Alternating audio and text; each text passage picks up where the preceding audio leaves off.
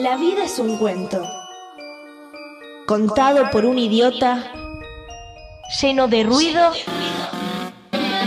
y de furia.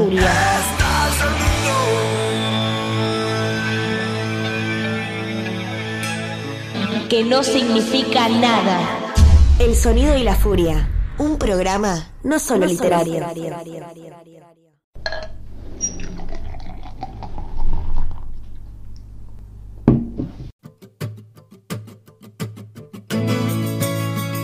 ¿Te parecen muy caros los libros? En promedio salen 800 pesos.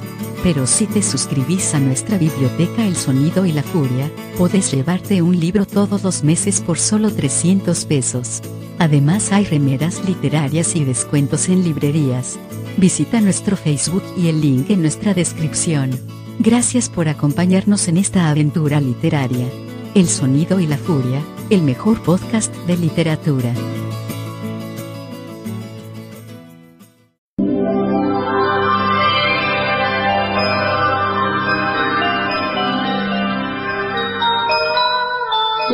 Es un cuento, contado por un idiota, lleno de ruido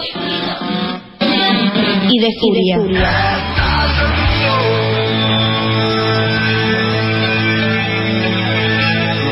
Que no significa nada.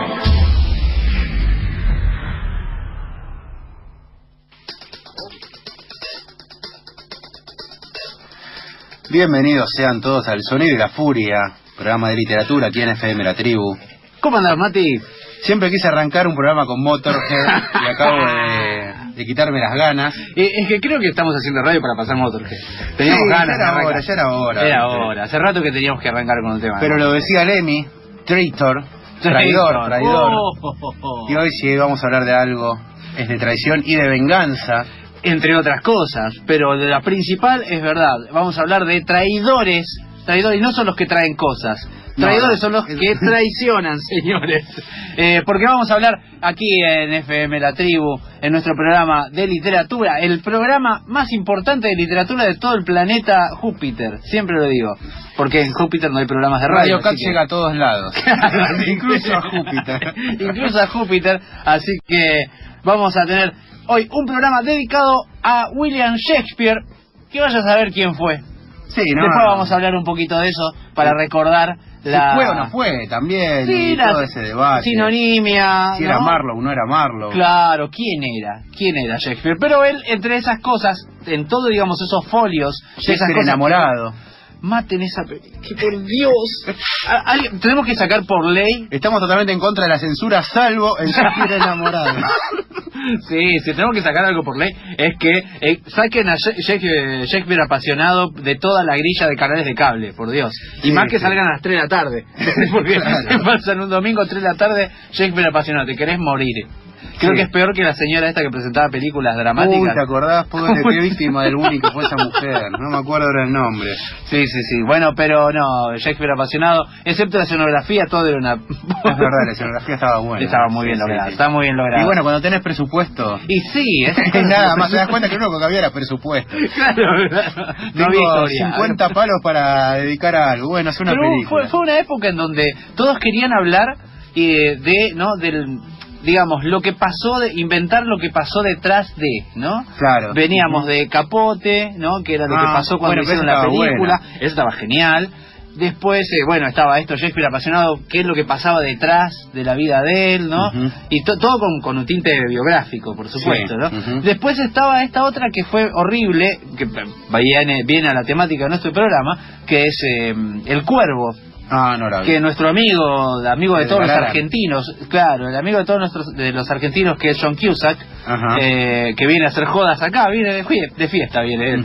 Lo queremos un montón, pero hizo una película horrible, con, donde eh, Poe era una especie de investigador que tenía que encontrar un asesino que mataba según los cuentos de Poe, sus propios cuentos. Entonces lo buscaban a él como consejero.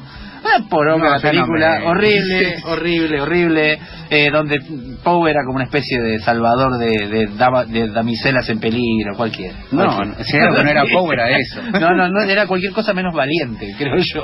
Pero bueno, para ir ya entrando en clima de lo que vamos a tratar hoy, vamos a darte un par de consignas para que estés atento a qué tenés que prestar atención hoy aquí en el Sonido y la Furia. Hablar bien es una gilada. En el sonido y la furia te traemos el diccionario furioso. Y queda como un duque en la puerta de la bailanta.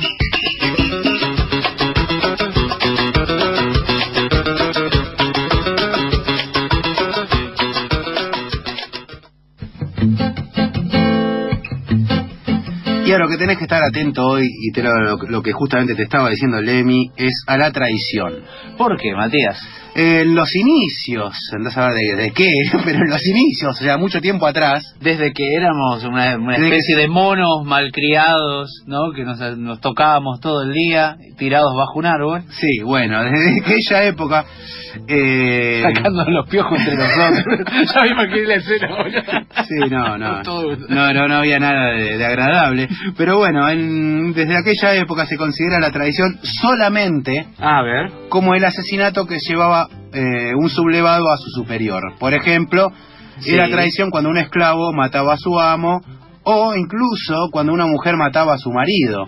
Cosas que hoy Ah. serían justas. Pero bueno. Claro, claro. Hoy se la llamaría justicia, Sí. pero... Eh, bueno, pero... No estamos alentando a la violencia, pero No, bueno, no, valga pero- el chiste, mirá justamente a qué era una traición, ¿no? El, Claro, el esclavo sí, que sí. mataba a su amo. El amo por era un reverendo... Vos sabés que eh, hay que considerar también esto de que, por supuesto, eso se, se podría considerar traición o tenía algo denigrante porque el esclavo no era un ser humano.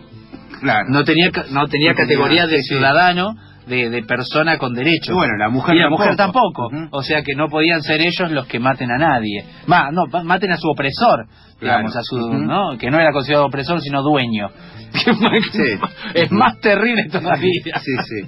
Pero bueno, con los años dejó de ser un requisito la muerte en sí misma y ya se Ah, consideraba traidor a quien defraudara a sus familiares, amigos, Ajá. religión o demás grupos de pertenencia. Defraudar, diría. No, y lo como- importante aquí justamente es que el traidor es alguien que pertenece a un grupo. Ah, hay algo gremial ahí, digamos. Por ese punto la traición eh, toma tal entidad y es justamente la deslealtad de un próximo o de alguien que uno aprecia. Por eso Ajá. es que el Dante, sin ir más lejos, Sí. asigna en su Divina Comedia Oh. el máximo pecado que se pueda cometer y que ameritaba la peor condena. El de traición. Ah, los traidores eran devorados por el traidores mismísimo a, Satanás Traidores a Dios y a la patria, creo que era. y sí. eran devorados por el demonio. Oh, era la peor condena ah. que podía recibir. Te era- morfaba. de- Era un traidor. Sí, sí, sí. El de corbata te morfaba. Pero ni Dante ni Shakespeare, a quien vamos a estar hablando hoy, Sí, eh, sí. no sacaron de la nada la importancia de la traición, sino que basta con revisar un poco la historia y notar cómo la traición ha estado siempre ligada a los acontecimientos más relevantes. Eh, hablemos, si querés, eh, de la traición por ahí más conocida, que es la de Adán a Dios, A ver, al no. comer la manzana. cualquier, cualquier occidental. Eh, te diría que la más conocida es la de Judas a Jesús. Bueno, pero Porque tiene que ver con una cuestión de no la, la pregnancia de O la el asesinato de. Caín Abel. Ese también. Pero igual, sí, bueno, está bien. Sí, sí, es traición. O, ¿por qué no hablar también de la traición que le hace Dalila, que era enviada por los filisteos y que traiciona nada más y nada menos que a Sansón al Ah, revelar el secreto de su... Es verdad. de que la fuerza de él radicaba en Maldita el, perra. en el pelo, en su cabellera. Claro, claro. Pero- era para una propaganda de Sedal eso. Estamos todos de acuerdo que era para una propaganda Sedal y de sos Sedal. el tipo más fuerte del universo. Claro, claro, claro. Pero el punto por ahí culmine o la traición que tiene todos los condimentos épicos Ajá. es la de Julio César. Sí, señor. Sí, señor. Claro ocurre sí. el 15 de marzo del año 44 a.C. Me gusta la precisión del dato, ¿no? El 15 de marzo. Andás a ver por qué nos llegó eso. Y habrá ¿no? estado datado. El documento habrá estado. Todos sabemos que los romanos sabían de- del calendario maya. Claro, claro. y por eso es tan- tal precisión. Pero bueno, pongámosle que fue un 15 de marzo. Por entonces César conocía las intenciones de sus conspiradores, uno de los cuales era su hijo adoptivo Marco Bruto, Claro. quienes se justificaban como defensores de un Estado republicano y no aceptaban la dictadura. Ajá. Lo cierto es que el primer puñal eh, lo, lo asestó justamente Marco Bruto Y le dijo. Y ya un César consternado y herido de muerte le reprochaba, tú también, hijo mío. Tú también, hijo mío, claro, claro, lo crió como un hijo, todo. Vos sabés Los que agresores fueron 15 en total, según Sí. cuenta Suetonio, que es el historiador que nos trae y, y develó semejante historia, dato. Que Julio César además logró matar con su estilete a uno de ellos, pero Julio César al, mo- al morir dejó trunca su aspiración de coronarse como emperador y Bruto pasa a la historia como un parricida, un traidor. Tremendo eso, porque vos sabés que estaba recordando que en este momento tendríamos que estar hablando justamente de la hinchada caballerosa. Claro. No vamos a decir por qué, pero tendríamos que estar hablando del libro La hinchada caballerosa de César Fuente Rodríguez, que en este momento debe estar haciendo aire también, Sí, igual sí, que nosotros, como- compitiendo contra nosotros. Yo no sé vos, pero en mi caso prefiero lo- al traidor ansioso. Si van a ¿Cómo es? traicionarme, espero que sea en poco tiempo y no que sea una relación de, de muchos años. Mejor Ah, la traición choto, claro, ¿viste? razón, sí, sí, sí, sí. Che, pero no era que vos estabas... Uy, largo. Claro, mejor Y que ahí. sea breve, que sea rápido y listo. Ya breve, breve encima. y... corto y breve, dos veces bueno era, ¿no? No, corto y bueno, dos veces bueno era. Dice, Claro, sí, sí. ponele. Así que esto es un poco muy Bien. sucintamente. Uno, un repasito sobre la traición nos ha traído aquí Matías, nuestro compañero, y vamos a escuchar una cancioncita para después meternos de lleno en Hamlet de William Shakespeare aquí en El Sonido de la Furia. Y veníamos justamente con Lemmy, como para que no sea tan abrupto el cambio, y ya ir para este terreno, para nuestro, nuestro querida Argentina, vamos a escuchar a Hermética haciendo otro día para hacer. Oh.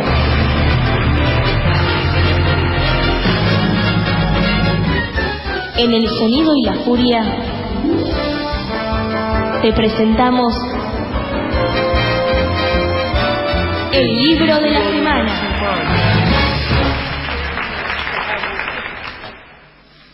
Ser o no ser, esa es la cuestión. ¿Qué debe más dignamente optar el alma noble entre sufrir de la fortuna impía el porfiador rigor o rebelarse contra un mar de desdichas y afrontándolo desaparecer con ellas? Morir, dormir, no despertar más nunca, poder decir todo acabó en un sueño sepulcral para siempre los dolores del corazón, los mil y mil quebrantos que heredó nuestra carne. ¿Quién no ansiará concluir así?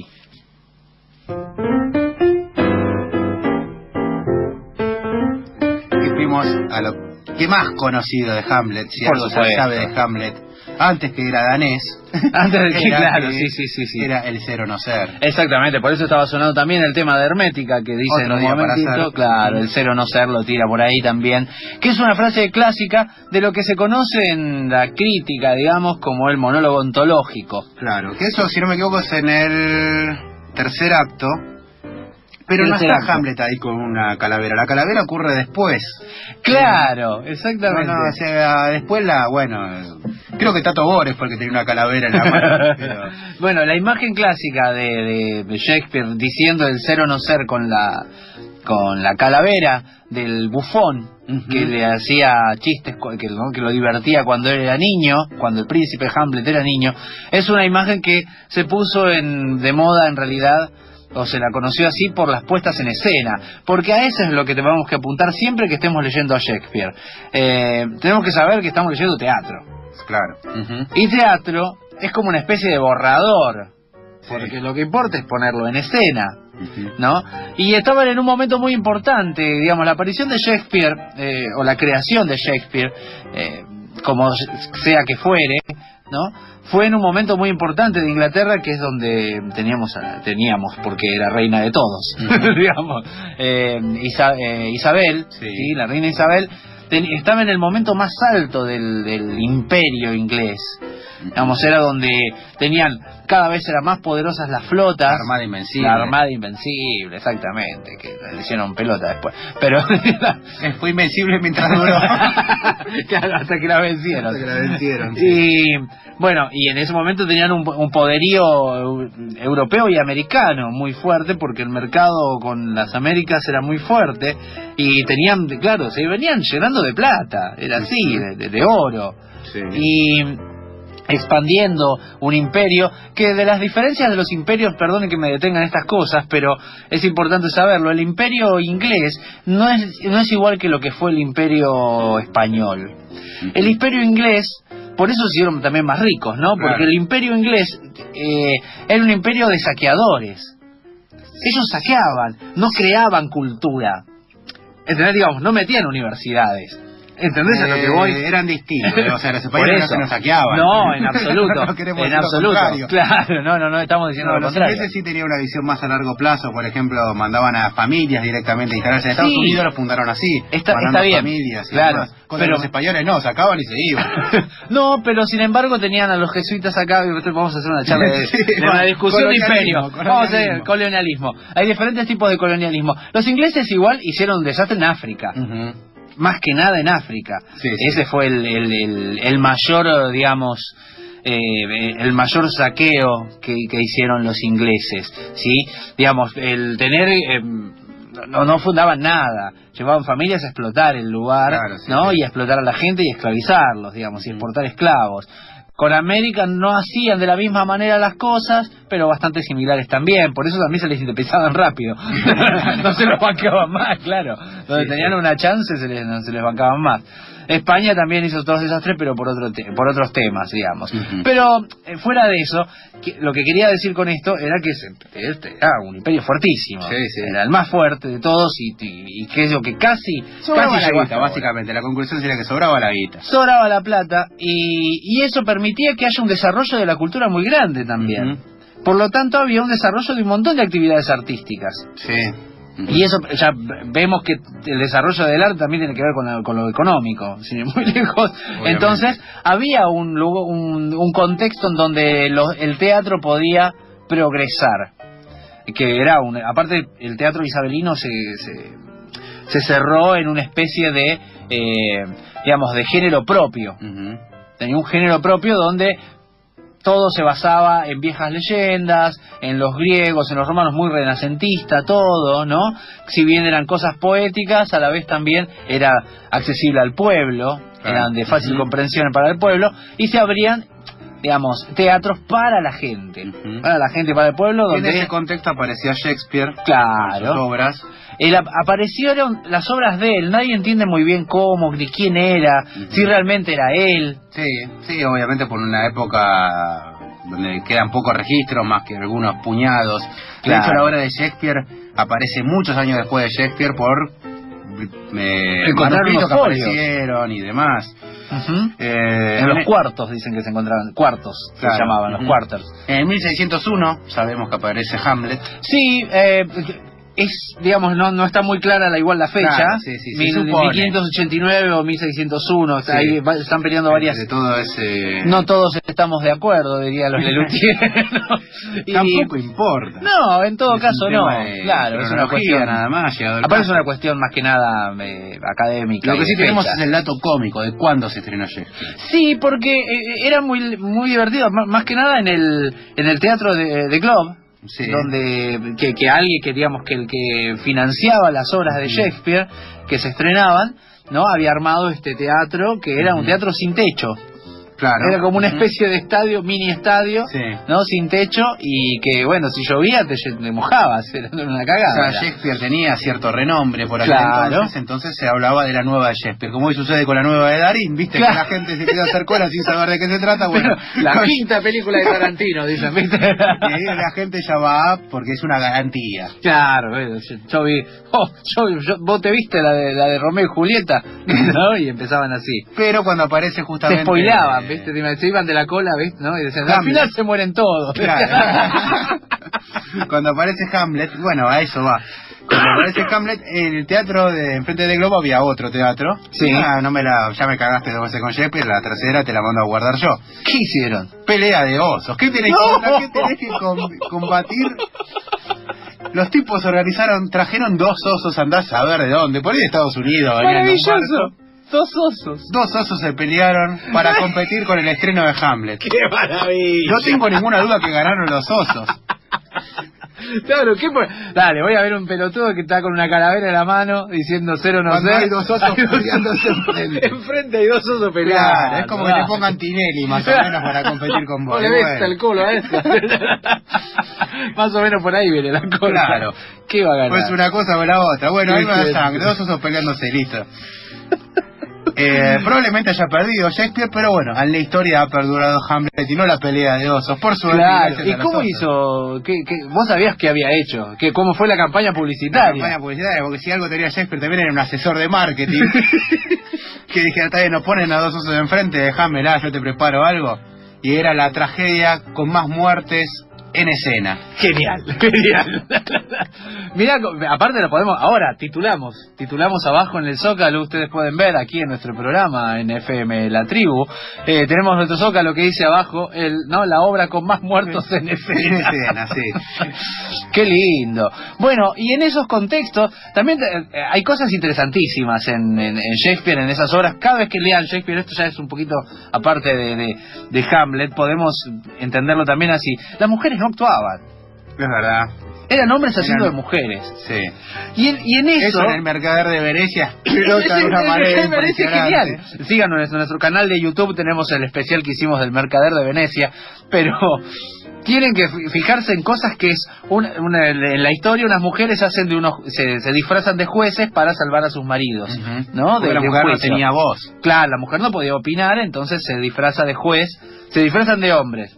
O sea que eran hombres que se disfrazaban de mujeres que se disfrazaban de hombres. Era maravilloso. Ahí ya te La la claro, el público veía ese tipo de, de, de bizarreadas y se moría de risa y les encantaba. Y en esas cosas también, bueno, tiene momentos bastante cómicos en algún momento Hamlet, de los que vamos a hablar después también en el próximo bloque, sí, sí, sí. un poquito más metidos en la obra, de qué trata, de qué va, qué le pasaba a, mm, a Hamlet y sobre todo, más que nada, las temáticas. ¿sí? Vamos a escuchar entonces una hermosa canción. Y sí. A ver si los tenés, no, muy difícil. Muy Difícil. difícil que lo tengas. Esta Sí. es una jugadita difícil. ¿Qué es? Es una guitarra No. es característica de una banda que por ahí conozcas hoy y va a ser esa noticia linda, ¿viste? Y decís, uy, mira lo que acabo de encontrar. A ver, Los Álamos. Los Álamos. Una banda que toca poco, pero cuando toca hay que ir. Lo que estás escuchando es el fino arte de la venganza. ¿Sabías que Bob Dylan tomó su nombre artístico del poeta galés Dylan Thomas? De nada.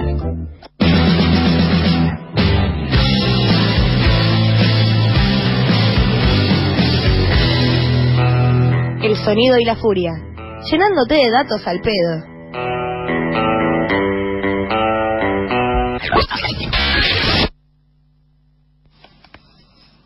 Morir, quedar dormido, dormir, tal vez soñar.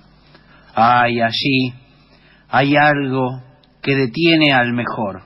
Cuando del mundo no percibamos ni un rumor, ¿qué sueños vendrá en ese sueño de la muerte? Eso es, eso es lo que hace el infortunio, planta de larga vida. ¿Quién querría sufrir del tiempo el implacable azote? del fuerte la injusticia, del soberbio el áspero desdén, las amarguras del amor despreciado, las demoras de la ley, del empleado la insolencia, la hostilidad de los mezquinos juran al mérito pacífico pudiendo de tanto mal librarse él mismo, alzando una punta de acero. ¿Quién querría seguir cargando en la cansada vida su fardo abrumador?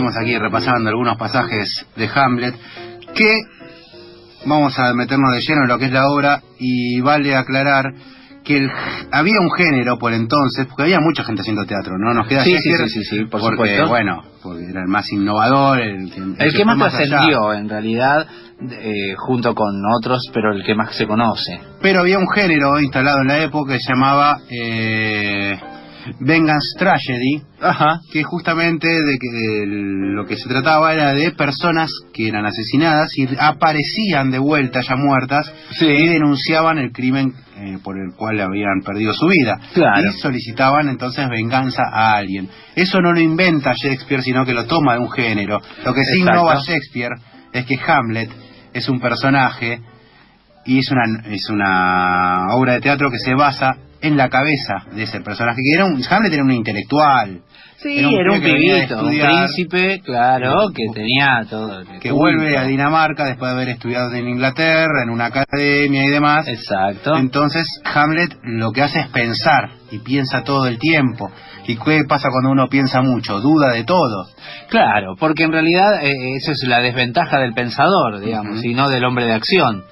Pero vos sabés que, eh, o sea, no pero, agregando a todo esto, esta obra tiene algo muy particular porque está basada también en viejas, en viejas leyendas, Sí, ¿no? En dos leyendas principalmente. Una es, eh, si no me equivoco, eh, Alamed se llamaba el, el personaje de otra de leyenda, de también, ¿no? De un príncipe que eh, le matan al padre. Bueno, lo que hace Shakespeare es innovar con este fantasma, mezclar también con esta idea del género que vos contaste recién. Pero es algo muy extraño lo que sucede con el fantasma. No es que, como, yo me acuerdo mucho de la explicación de los Lelutier cuando contaban de esto y decían que el fantasma viene, le dice tu mujer te engaña y puff, desaparece, o sea que se quedó sin señal, dice, ¿no? Bueno, eso dicen los Lelutier. En este caso, Shakespeare está en un contexto, eh, perdón, Shakespeare, Hamlet, está en un contexto en el que eh, su padre murió hace un tiempo de una manera muy extraña y, y bueno, y su tío Claudio. ocupa, Claudio, eh, se casa con su madre, Trudis. Claro, con la madre de Hamlet, no Sí, con sí. la madre de Claudio, ¿no? No. No, con su propia El madre. incesto de Spoiler, ¿no? De- claro, eso, eso vino después. Bueno, y este es más o menos. Eh, y, y, es- y lo que sucede es que, bueno, todo estaba más o menos arreglado así. Y había, parece que el fantasma del, de Hamlet padre, de Hamlet rey muerto, estaba dando vueltas por el castillo y le dicen, che, Hamlet, me parece que tu viejo anda jodiendo por acá. Bueno, viene Hamlet, ¿no? Y dice, bueno, quiero A ver a mi 12 de la viejo. Claro. Y se le presenta el fantasma y lo que le dice es que le, le avisa que él no se murió porque sí, que a él lo mataron y que fue su tío. ¿No? Y que, que cobre venganza de ello, que lo le- ¿no? restituya este mal. Eh, claro, lo que sucede con el fantasma es que Hamlet lo ve. Hamlet habla con su padre Como fantasma. Pero Hamlet no le cree. El problema de Hamlet es que no cree en la aparición. Si será un espíritu maligno. No sabe, claro, dice, eh, esto, pero este es, es- capaz que es un demonio que yo termino cagando matando a mi, a mi tío, lo mato a mi tío y capaz que nada que ver.